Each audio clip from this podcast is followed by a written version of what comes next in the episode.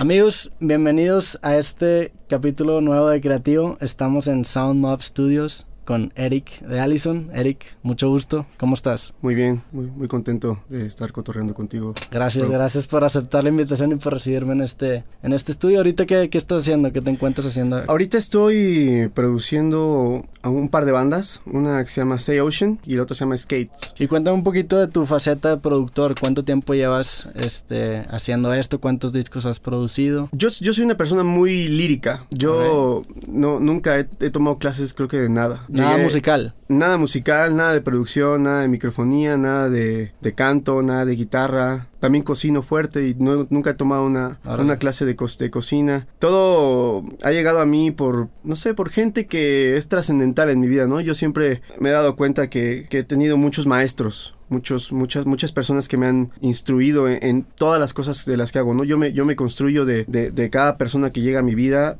trato de tomar lo mejor y siempre trato de rodearme de personas que me dejan algo, ¿no? Con el tiempo me, me he dado cuenta que eso es algo que me ha hecho mucho bien, que he, he sabido escoger a las personas que, pues con el tiempo he dejado de juntarme con personas que no me dejan nada, nada. Sí, claro. Sí, hay, hay personas que te roban energía y hay otras personas que te dejan, ¿no? Y por ejemplo en este, en este caso de la producción empecé con los discos de Allison y empecé a aprender, ¿no? ¿Empezaste grabando los demos tú? O, Eh, sí, trabajaba yo con, con, con un productor, con un par de productores que fueron los que con los que hicimos el primer disco, Erika Spartacus y Paco Cepeda. Y pues de ellos aprendí muchísimo, ¿no? Ellos este, tenían más noción de, de, de esta, de, de esta profesión. Y yo me- siempre me gustó, siempre me, siempre fue una, un, siempre me llamó la, la onda de la producción, de, de saber grabar. Me acuerdo que iba a los estudios cuando estábamos grabando cosas, que me invitaban a grabar, este, pues Paco en algún momento produjo unos, un- unos tracks de termo y los grabaron en el estudio de Sony en México. Y me acuerdo haber entrado a ese estudio y era como en una, una nave espacial, ¿no? Porque era una consola de 100 canales y muebles llenos de periferia. Y me acuerdo que como yo no tenía tema de conversación, tú- lo que me puse a hacer era memorizar los nombres de cada fierro que estaba ahí, solamente como para decir, ah, sí, este, sí, yo, yo usaría este. Sí, ten- para tener la jerga. Ajá, pero en, en realidad no sabía nada, ¿no? Y, y de ahí todo vino en la práctica, ¿no? Y, y obviamente ya que sabía nombres de algunas cosas, pues los buscaba en internet. Ah, ¿qué hace esto? Ah, pues esto hace esto.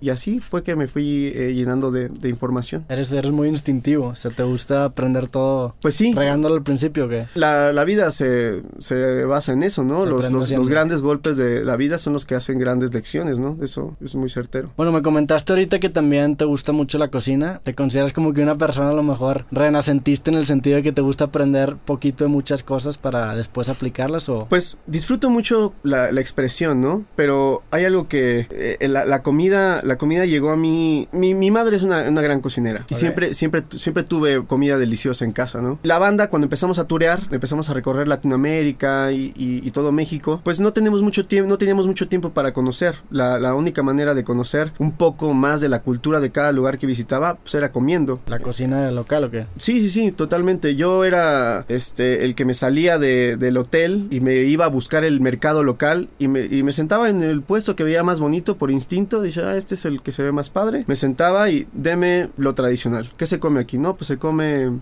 esto. Y en los países este, de Latinoamérica donde viajaba, generalmente siempre le decía a alguien de la producción, quiero que me lleves a un lugar donde mi comida cueste 100 dólares. Porque de esa manera estoy asegurándome de que voy a pagar, de que voy a comer bien. Y entonces eso fue, fue- así fui con ca- en cada lugar, cada lugar, cada lugar. Iba comiendo lo, lo tradicional y aprendiendo, ¿no? Disfrutando los sabores. Soy, me, me encanta comer. Me- Eso, creo que, creo que eso fue lo que me lo que me enseñó a cocinar, ¿no? El que me gusta mucho comer. Y luego simplemente en un momento llegó un maestro, un, un maestro de vida, un, un gran amigo, Walter Rodríguez, es un, era mi peluquero y es argentino y él me invitó a su casa a un día, eres, eres una de esas personas que te abre las puertas de su casa y te lleva de conocer 15 minutos. Y me acuerdo que me invitó a comer asado y cuando comí el asado argentino que hizo él no lo podía creer, ¿no? Porque yo siempre tenía que ir a pagar miles de pesos para comer así. Sí. Y yo había visto el proceso completo, ¿no? De que solamente le puso sal y lo demás era tiempo. Y le dije, wow, enséñame. Y me enseñó. Y, y a partir de eso, como que me explotó la cabeza, porque un día, me- un día lo hice. Dije, ah, me voy a aventar. Y te quedó bien. Me quedó bien. Y fue que a la madre, yo lo hice. Si esto que yo consideraba que era lo más difícil que, que, podía yo hacer, lo demás no debe estar tan difícil. Y entonces en ese proceso, en el, en el cocinándome, me di cuenta de que yo conocía muchos sabores por haber hecho, es como si me hubiera pagado la universidad en restaurantes. Y todo ese conocimiento que yo ya lo, ya lo tenía en la boca, en la cabeza registrado, me ayudó a empezar a, experimentar. Y lo demás ya es física y química. O sea, ya nada más es cosa de respetar procesos de los, de, de los ingredientes, pero el sazón y los olores y la combinación de especias, eso ya. Siendo la música algo tan abstracto, ¿le ves una relación a la cocina también con los sabores siendo algo tan abstracto realmente? La música es igual, tienes ingredientes, o sea, en, en la música y en cualquier expresión, cualquier arte, yo creo que uno es una vela y todas las experiencias que vienen o toda la, la inspiración es el viento, ¿no? todo te mueve. Sí. Todo, e-, eres susceptible a cualquier cosa. Yo hay veces que estoy cocinando algo que digo, ok, voy a cocinar algo italiano, pum, y empiezo a hacer todo el proceso italiano y de última, una idea, una especia, cambia todo. Y de repente termino haciendo griego o termino haciendo otra cosa. Absolutamente. ¿Cómo defines eso con, con el sabor? Sí, sí, sí. O sea, el tipo de especias, ¿no? Los, los, griegos usan, no sé, alcaparras, usan este menta, usan. Y los italianos usan este albahaca, romero, tomillo, ¿sabes? Y regresando un poquito a la música, ¿tú cómo te inspiras? O sea, ¿dónde dirías tú que es como que tu, tu zona ideal para agarrar inspiración o varía? ¿O qué es lo que haces cuando no tienes ideas o algo así? Pues he pasado etapas fuertes en mi vida en las que he tenido sequía inspiracional, ¿no? En las que pasan años sin hacer canciones. Y es fuerte porque es simplemente un, reacomodo de la cabeza, ¿no? Tu mente siempre te juega, te aísla de, la inspiración cuando necesitas poner atención en otras cosas para que estés bien. Y, y en la música es igual, o sea, de repente puedes estar en medio de una cena con alguien o en medio de una de una cosa que no tenga nada que ver con la música y llega. Y tengo que ir al baño a grabar en mi teléfono Grabas el, el demo. Sí, es, ah, de, los últimos tres discos de la banda los he hecho de puros voice notes. Todo lo que se me ocurre lo grabo y después retomo. Y, ya con eso voy, voy a, ya, ya, lo empapo de otras cosas, de otros ritmos, de emociones. O sea, te lleva un ritmito y lo grabas en tu celular, por ejemplo, y ya de ahí construyes una canción completa. Sí, totalmente. O puede ser una frase o... Incluso puede ser solamente un riff de guitarra y a partir de eso llega. O sea, es, es muy raro, es muy mágico. Estás ahí y de repente como si te soplaran en la oreja. Y llega, ¿no? Y llegan más, y llegan más cosas y todo lo empiezas a aterrizar y, terminas con una gran canción. Bueno, regresando a la música de tu proyecto actual, o a tu banda, Allison, platica un, poquito de tu nuevo disco, de tu nuevo sencillo, tú, ¿cómo fue el proceso para crear el disco? ¿Qué, ¿Cuáles fueron tus influencias? ¿Qué cambió del, del disco pasado? En el disco pasado veníamos de, una, de un proceso muy duro, de todo, tuvimos una serie de eventos desafortunados y afortunados también porque de alguna manera fueron grandes lecciones que nos ayudaron a salir adelante en muchas cosas, ¿no? En el disco pasado era un poco más hardcore con, con metal y tenía toda esta onda positive, punk rocker. Y en cambio en este disco, o sea, como que muchas cosas cambiaron. Fue, hice el brinco de los, de los 20 a los 30 y en eh, mi año 31 fue muy trascendental, ¿no? Hice, hice un, hice un, clic, como simplemente como, como si cambiaras a otro canal. Entonces, todas las cosas que hiciste en los 20 de repente pierden sentido, no porque no, no sirvan, sino porque ya no, no, no, es, no es lo mismo, este, no son los mismos ideales, no son las mismas cosas, ¿no? Entonces... no puedes cantar siempre de, las mismas cosas porque maduras. Claro, sí, sí, y vas creciendo y, es un poco, y, es este, y después te sientes mal, ¿no? De repente a mí me pasó en el Memorama que estaba yo en el mero apogeo de la fama de nosotros, del, del, madrazo que había sido el primer disco, y entonces cuando llega Memorama, pues eh, incluso yo me acuerdo de esa vez estaba platicando con Javier, estábamos en una terraza en Monterrey y me dijo él una cosa como, ¿en qué vas? Le dije, ya voy en letras, pero ya, estoy del otro lado. Y me dijo, ¿por qué? Le digo, no, pues yo un día antes hago una letra y la grabo. dice, no, hijo, yo me tardo semanas, a veces en una sola canción. Y ahí, ¡pap! Me cayó un 20, ¿no? Digo, Javier es, es, como 5 años, 6 años más grande que yo. Y me di cuenta de, de, eso, ¿no? De que, de, que, de que había hecho, de que había descuidado una, una parte por estar viviendo una parte de mi vida, ¿no? Estaba con un rush de emociones y dinero y fiesta y muchas cosas que estaban sucediendo y yo tenía 25 años y me estaba volviendo loco, ¿no? Entonces, e, ese disco creo que es, me, no sé, no me siento tan, tan, hay canciones con las que no me siento tan contento, ¿no? Y bueno, vas creciendo, te vas construyendo y ahora en este disco, pues con una lluvia de ideas de todo este cambio de los 30, pues sí fue un, un, tengo que hablar de las cosas que están sucediendo en este momento en mi cabeza, porque si no voy a volver loco. Entonces tengo que sacarlo, ¿no? Y pues, no, no, por ejemplo, yo nunca había escrito algo político, nunca había tomado en serio, como que yo dije, bueno, yo hablo, yo no, yo no me, no me preocupa ahorita la política, no me preocupa este, otras cosas que no sean mis relaciones interpersonales y la manera en la que cómo me siento, ¿no? Entonces en este disco, pues sí escribí una canción que habla de los presidentes, se, llama Asesino. Y es un poema que no se merecen los asesinos, pero es un poema que habla de, esto, ¿no? De, la, de, que hay que estar mal de la cabeza para, para generar el mal para alguien más, ¿no? Yo no me veo un día diciendo, ah, voy a joderle la vida a alguien. Sí, claro. O joder a ese porque... ¿Por qué crees que sea eso? ¿Crees que sea por una falta de... deshumanizan a la, a la población por ser tanto? ¿O, porque tú crees que la gente sea capaz de... No sé, la avaricia.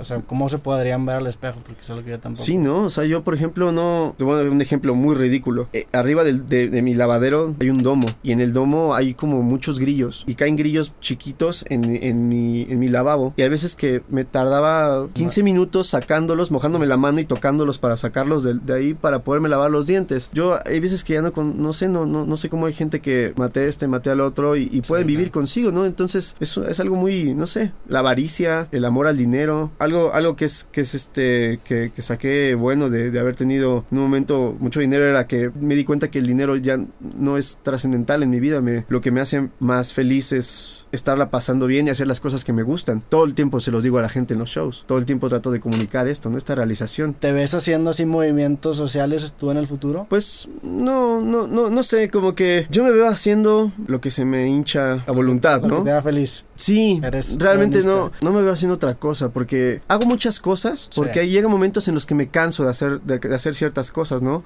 Por ejemplo, ahorita estoy muy contento con esta onda de la producción. Estoy muy, muy emocionado de, de, de lo feliz que me siento microfoneando un amplificador. Me, me siento contento. Es un momento de, construcción porque aprendo, todo el tiempo estoy aprendiendo. Una catarsis de salir de, mi, de mis procesos de todos los días, de, no sé, de entrevistas y firmas de autógrafos y las cosas que son el, el lado B de por qué hace las cosas. ¿no? Yo no hago música por ser famoso, no, no, me interesa, ¿no? Yo hago música porque no puedo no hacerla, porque necesito hacer música. expresarte, claro. Sí, eso es, es una necesidad más allá que, o sea, el gusto está, obviamente amo hacer música, pero es más como una necesidad de mi cuerpo, de mi mente, de, del alma, ¿no? Una expresión. Como una vena, y no, no, no has tratado con distintas formas de arte expresar los mismos sentimientos, a, no, a lo mejor escribir una idea para otro estilo de arte. Escribo poesía, creo que desahogo mi, mi creatividad mucho y, mucho lo que traigo en la cabeza en letras últimamente. Tengo muchas letras que nunca, que nunca he incorporado a, música, ¿no? Tengo,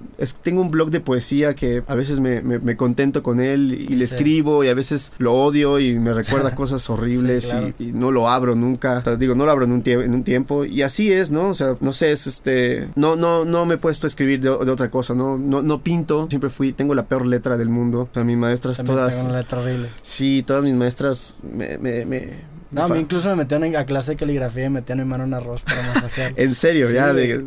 y que, como que ya no jaló para nada.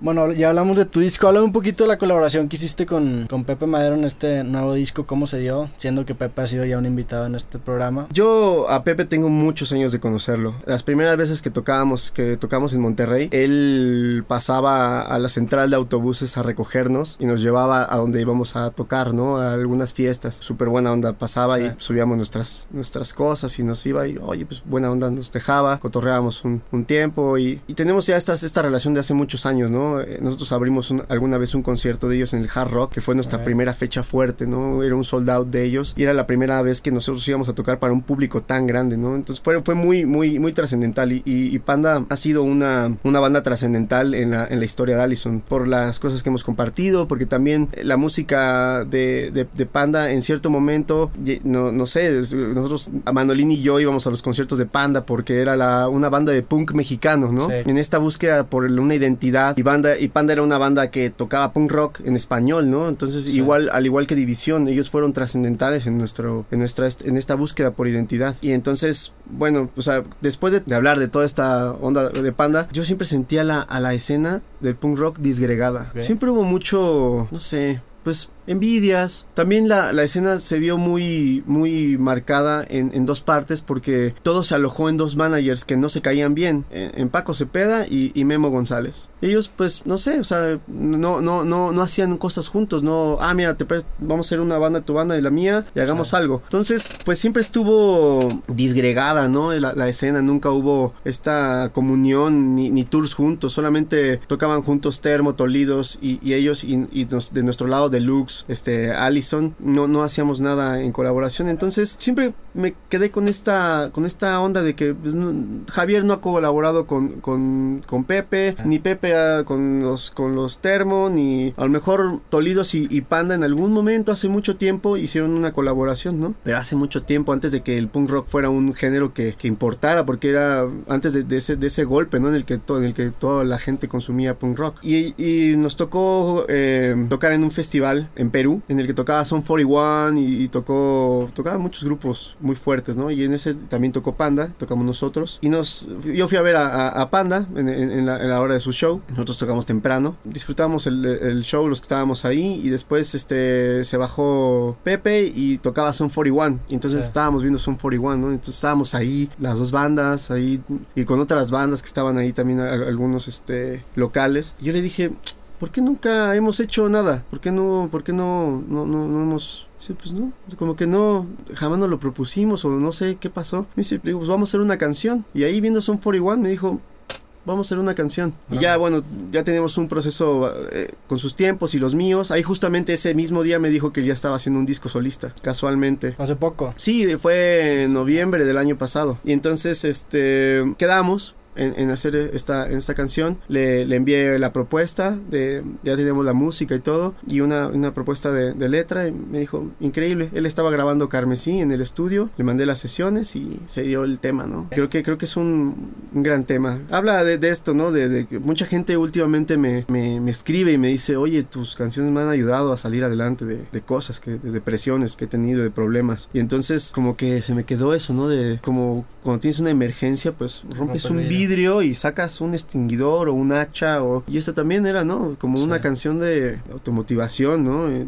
y, y, estuvo padre que haber haber logrado poner esas dos energías en una canción que, que, que le sirva que no solamente sea una rola no sí, que, que, que, cure que sea como una psicomagia no es un sea... súper alado que te diga alguien eso aparte tú siendo como me dijiste dándole tanto énfasis al, a los lyrics de la canción es un súper alado que alguien te diga que, que tu letra lo ha ayudado no sí se, se vuelve una responsabilidad como que eso, eso es algo de los 20 que me cayeron en los 30. Tienes una responsabilidad fuerte al tener una voz que la gente escucha, ¿no? Es, sí, fu claro. es fuerte, es un, son lunas en los hombros, es, es, un peso fuerte. Y eso conlleva una responsabilidad, ¿no? Y, y obviamente a, a, al hacer música, ya con esta eh, sí. conciencia, te forza a hacer, a hacer este tipo de cosas. ¿no? Bueno, ya me hablaste un poquito de tu proceso creativo para, para escribir tus canciones. Dices que la idea de repente te llega y grabas en tu celular. ¿Qué sigue después de eso? ¿Le presentas tú la canción a la banda un demo acústico qué, qué empieza a ser primero o cada canción cambia? ¿Cuál, ¿Cuál dirías que es tu proceso creativo ya completo para crear una canción con tu banda? Generalmente componemos mucho en el estudio. Todos tienen muchas ocupaciones. Eso es algo de las, de las cosas de las que no, no me encanta de la banda Allison. Tantas cosas que, que sucedieron ha hecho de, de, de, de, los integrantes de Allison personas muy ocupadas, ¿no? Y de sí. repente nos hace falta mucho tiempo para, para, para juntarnos a componer. Entonces tratamos de maximizar el tiempo que estamos juntos. Entonces yo llego con una idea principal, llegamos al estudio y bueno, juntos componemos la, la música, le, le, damos power a... Yo obviamente casi ya siempre llego ya con un, con un fraseo, con una melodía de sí. voz y en base a eso ya yo me pongo a crear la letra, ya, ya, con, ya con una... Una estructura de música ya. Pero no hay, fíjate que hablando de esto, digo, no hay, no hay un proceso, el proceso creativo cambia Varia. todo el tiempo, todo el tiempo. Hay veces que yo puedo llegar ya con una letra ya escrita y ya nada más la vestimos, ¿no? O hay veces que llegamos, llego con un riff y con ese riff creamos todo lo demás, entre todos. O hay veces que una canción que, que traemos todos en, en, de moda, ay, este ritmo así, ¿no? Me, Influye. me, me traigo ahí como una torada. Ah, bueno, pues entonces empezamos a cooperar y empieza a salir, ¿no? Casi siempre termino yo haciendo las letras al final, cuando leo la canción, cuando la, la, la escucho, porque cada canción, por ejemplo en este disco particularmente, en Todo está encendido, cada canción habla, la música tiene... Te dice como que qué se va a tratar. ¿no? Ajá, sí, me, me pasa algo que me remonta cuando era niño. Yo, mis primeros, yo, yo escuché música desde muy, muy chiquito. O sea, me, me compré un disco, un acetato de Def Leppard cuando tenía 5 años. Entonces, cuando yo escuchaba Def Leppard y no sabía inglés, era, Era, como de, ay, esto habla de algo súper Con la pura música sin entenderlos, potente, sí, claro. y, y- y para mí significaban mucho las, las canciones de Def Leppard. Decía yo, esto seguramente está hablando de algo así, ¿no? Y me imaginaba, yo le ponía una letra. Me aprendía las rolas fonéticamente y en mi cabeza decían otras cosas, ¿no? Mucho más potentes. Y así también cada canción me habla, ¿no? Ya después con el tiempo me fui dando cuenta que hablaban de puras estupideces algunas. Me da coraje, ¿no? Pero, pero sí, cada canción, la música habla, transmite Sí. una energía específica. Y esa es la energía que trato de leer a la hora de, de- de hacer una letra, de, de componer. Por eso te decía lo del memorama. El memorama tiene rolas que me encantan de, power, pero no obedecí en ese tiempo o no sabía escuchar esa parte y, compon- y le, le escribía de otras cosas. ¿Y quién dirías tú que son tus principales influencias? ¿Quién, quién te inspira? O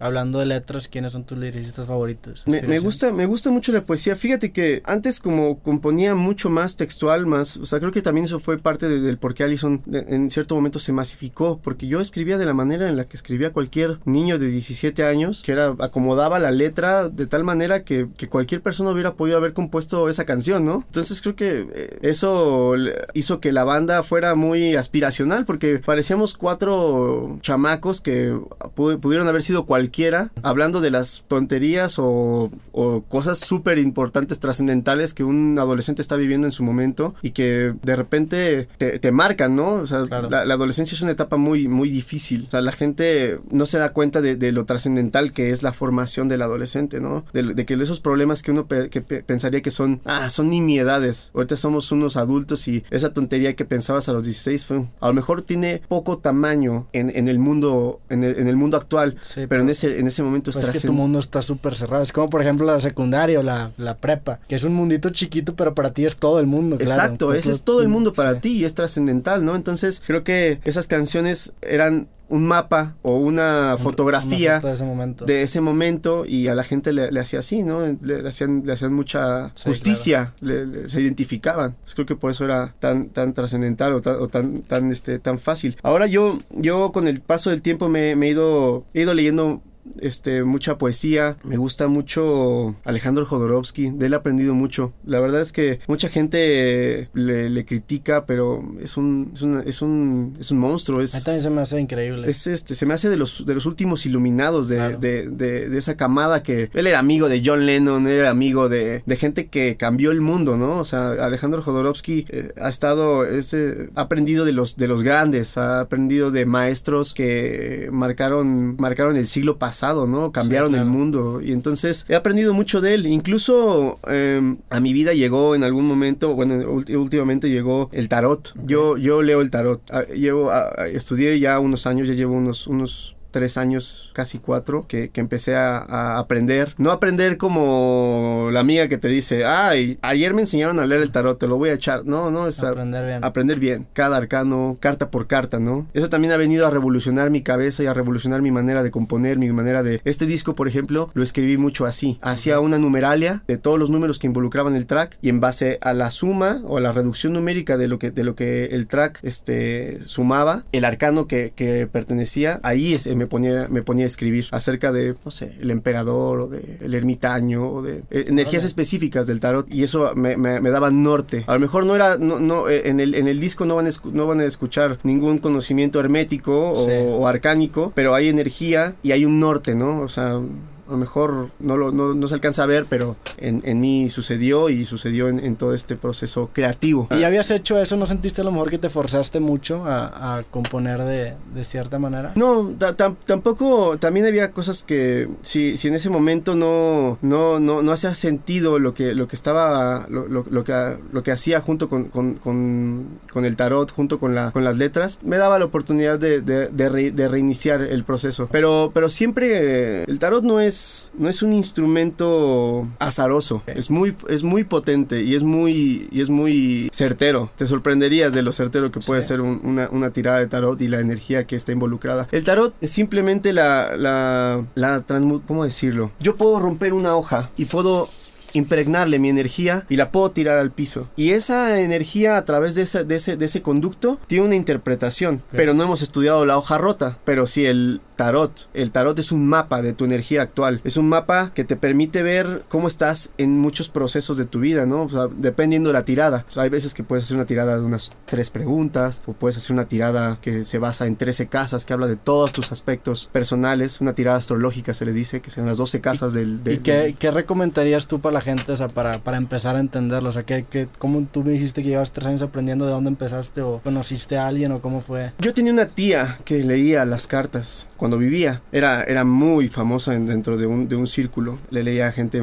políticos y le, le leía a, deportistas. Era muy, tenía muchos, muchos clientes este, importantes. Y en algún momento este, ella me dijo que yo tenía el don. Y bueno, eso me lo dijo muy pequeño. Yo crecí. Y en un momento yo quise regresar a ella para, para aprender, ¿no? Porque ya me empezó a llamar, ya me empezaba, cada vez se me aparecía más la sugerencia, porque yo leo mucho la vida, leo mucho eh, entre líneas, leo mucho los anuncios, leo, escucho las voces de los niños, los recados que están en, el, en las puertas del metro, todo ese tipo de cosas me habla mucho. Entonces ya, ya, venía, ya venía recurrente el mensaje y con mi tía, este, cuando regresé a querer aprender, mi tía ya tenía este, Alzheimer. Cada 10 segundos se le reseteaba la memoria, ¿no? Entonces, pues nada, o sea, simplemente desistí y llegó un momento en el que, en el que me, me encontró una, hermandad con la que estudié. Ni siquiera lo busqué yo, me encontró. Entonces fue como que, ok, esto, eh, así es. No me hago tonto. Como leo mucho esas cosas, obedezco. Entonces fui y, realmente este, encontré muchas cosas muy potentes a, través del, estudio del de, hermetismo. Ah, me cambió mi vida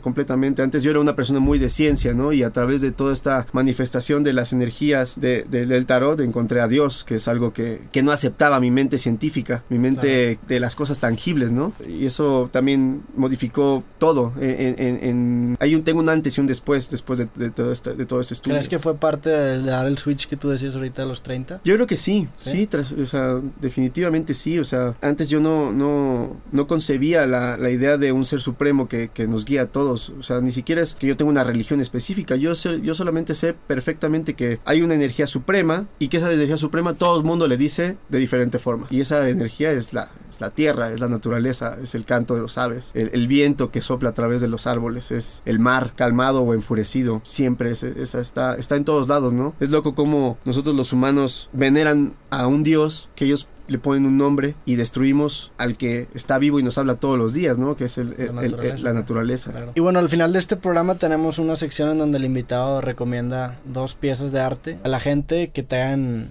influido, que, que influyen en tu trabajo, que te hayan cambiado y por qué? Hay un libro que, que, que, a mí me... Es un libro de consulta personal. Ni siquiera es un libro que hable de, una, de, algo específico. Habla del todo y habla de nada. Es el Tao Te King de Lao Tse. Es un libro que tiene... que se supone que se escribió hace más de 2000 años. Y es un libro que es como eso, ¿no? De que traes una duda en la cabeza, lo abres y pones un, el dedo. Y lo lees. donde te caiga. Donde te caiga. Ok. Y lees. Y si tienes amplitud de mente, puedes eh, empatar lo que está diciendo con lo que... Es como el tarot. Estás haciendo una pregunta y abres un libro y el libro también te habla, ¿no? También te dice cosas. Es el Tao Te King de Lao Tse. De poesía, me gusta mucho la poesía de Sabines es un maestro. Sí. Maestro chapaneco. Hay muchos. Incluso hay en, en, YouTube hay, hay una, una sesión que él declamó en Bellas Artes, que es increíble, ¿no? Es él en propia voz hablando sus, sus poemas. Wow, está en YouTube. Es en YouTube, sí, es, es increíble. Yo, hay veces que yo lo encontré el archivo en, en WAP y lo bajé y lo tengo en mi, en mi, en mi iPod. Tú personalmente te, te, construyes de todo lo que te rodea. Eres una amalgama de tus influencias y de tus experiencias. Exacto, y, y eso, y, y, uno no es nada, de alguna manera, o sea, por, por, decirlo así, ¿no? Tú construyes a Roberto, tú has construido, tú, esa, ¿quién eres tú ahorita, tú lo has construido, tú has, Sí, claro. tú has escogido esto y escogiste el otro y escogiste aquello y escogiste lo mejor de tu padre y a lo mejor escogiste lo mejor de tus hermanos y a lo mejor escogiste lo peor de tus primos, pero ese eres tú, o sea, Sí. tú te construyes de todas esas cosas y la gente a veces se le olvida eso, ¿no? O sea, necesitamos, si, si quieres ser alguien, ah, no sé, la gente luego se limita en, en muchas, en muchas cosas, ah, es que me gustaría hacer eso, pero no, no se dan cuenta que en, en- en tu mano, en tu, Está en tu, poder en- de- está el poder de claro. construirte de la manera que quieras, ¿no? Si quieres ser un gran cocinero, pues ponte a cocinar, o sea, y es así, ¿no? O sea, yo pensaba, ¿no? Ay, me gustaría ser un poco más poético, ¿por qué no? ¿Por qué no soy más poeta? Pues porque no leía, entonces me puse a leer poesía y entonces ahí te nutres, ¿no? De, de- de ciertas cosas y es, es por eso que me encanta, me encanta decir esto en los shows, ¿no? Me encanta decírselo a toda la gente. Sí, claro, es un producto de lo que consumes, co- totalmente cierto. Y bueno, para terminar, ¿qué sigue para ti? ¿Qué sigue para Eric? ¿Cuáles son tus proyectos a corto plazo? ¿Qué, qué tienes pensado hacer el próximo año? Ahorita estoy en la en una etapa preliminar. Tengo una marca de mezcal. Órale, Sí, tengo una marca de mezcal. Es un mezcal increíble que, que me- también me llegó. La vida ahí me lo puso en el, en el- en el frente y... ya está entiendo ahorita un mezcal. No, este, justo estamos en, las, en la parte de certificaciones. Eh, es un mezcal de Michoacán y estamos en las certificaciones con Comercam y todo porque es un, es un, mez- es un mezcal orgánico, es un mezcal este, silvestre, un proceso totalmente artesanal. Y bueno, todo eso lleva un trabajo, ¿no? Ahorita ya tenemos el nombre del- del mezcal, se llama Darío. Suena medio megalómano, pero realmente ta- intentamos muchísimo buscarle por todos lados. Darío, ¿es tu, es tu segundo nombre? Es mi segundo nombre. Pero más allá de, de ser mis- mis- mi nombre, es como un tributo a mi padre. Mi padre ha sido un arquitecto potente para mí. Y este. Y es un tributo, ¿no? A, a mi padre, a, la, a todo lo que. toda la energía, ¿no? Que me, que me ha depositado, ¿no? Todo, todo lo que soy, soy por y consecuencia de una pequeña parte de él me tiene aquí. Entonces es un tributo a mí, a mi, a mi viejo. Mucha suerte. ¿Y cu- tiene ya alguna fecha tentativa o...? Pues el, el siguiente año estamos empezando a, a pensar en, en sacarlo en tiendas, en, en ponerlo en una tienda online, más allá de, de- de ponerlo como, como en todos lados. Soy más de, de- pensar en, en hacer una estrategia mucho más reservada, ¿no? Es un, es un producto que no va a ser masivo, no queremos Sí. volvernos este el mezcalito. De hecho, la botella es muy sofisticada, mucha gente me dice que parece un perfume, pero porque el mezcal ha tenido mala, mala, mala mm, herencia. Se vende con máscara de luchador, se vende Sí. con el, no sé, de una manera que no se debe de vender. El mezcal es un gran, gran este, destilado que compite como con cualquier gin o con cualquier whisky y creo que la- es un, hay una manera de venderse y es una manera sofi- sofisticada. Se llama Darío. El siguiente año será todo esto y también estoy en el proceso de abrir un restaurante de comida peruana con unos, amigos. Entonces, todos estos proyectos no son a corto plazo, pero, Pero son por lo que vas a estar trabajando. Sí, me da, me da norte, ¿no? Me da, me da, no. Dirección, un propósito. Sí, no, yo soy una persona que el ocio me destruye durísimo, ¿no? Entonces por eso también todo el tiempo trato de estar, estar lejos de, de esa esclavitud virtual que, que existe ahora, muy, que es tangible, que es, que cambió, que, bueno, al menos en mi generación vimos ese cambio. Pues Eric, muchísimas gracias. Gracias a ti, se, me hizo corto el tiempo, ¿eh? Sí, la verdad estuvo muy interesante la plática. Cuando andes por Monterrey, por seguro armamos, Armamos un el- el estudio. grande. armamos la segunda parte con todo el gusto del mundo. Sí, te felicito. Me gusta mucho tu. Creo que en internet hay demasiadas estupideces para. Y, y, y, y lo tuyo es una fuente, eh, de un, es un oasis dentro de, de un mar de tonterías. Hablar de cosas que tengan más sentido, ¿no? Fondo. Gracias. Pues sí, intento sacar la misma influencia que tú, de querer realmente transmitir algo y igual tienes una responsabilidad con... De cuando menos decir algo que te represente a ti adecuadamente. O al- algo de lo que estés orgulloso. Pues un gustazo y muchísimas Gracias, gracias. Y en Monterrey se arma la segunda parte. Nos vemos en. Monterrey Ya entonces. quedó. Bye. Gracias.